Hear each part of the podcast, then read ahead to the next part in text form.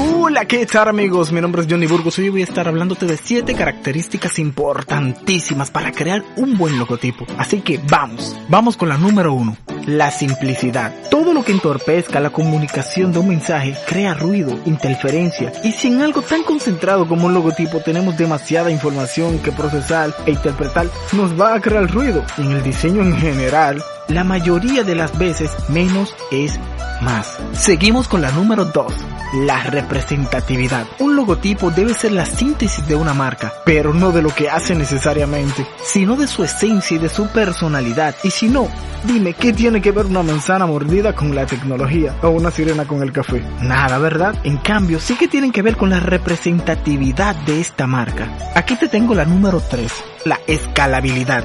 Esta característica también está estrechamente relacionada con la sencillez, y es que un logotipo debe de ser reproducible a diferentes escalas, desde el tamaño de un cartel a la entrada de una tienda hasta pequeñito para que quepa en la tarjeta de presentación o en una memoria flash que se le entregue como regalo corporativo a tus clientes. Continuamos con la número 4, la originalidad. Cuando hablo de originalidad en el diseño de un logotipo, me refiero a que debe de ser diferente y singular en su sector. Si tu negocio es de fotografía y tu logotipo tiene una cámara, no te vas a diferenciar mucho de la competencia. Aunque hay muchas formas creativas para conformar este logotipo. Por ejemplo, tenemos la marca de mi hermano Amilcar Gómez. Seguimos con la número 5, la durabilidad. Si cada 3 o 5 años tienes que estar cambiando tu logotipo porque se ve viejo, tienes un problema. No solo porque rediseñar te va a costar tiempo y dinero, sino porque vas a confundir a tu audiencia.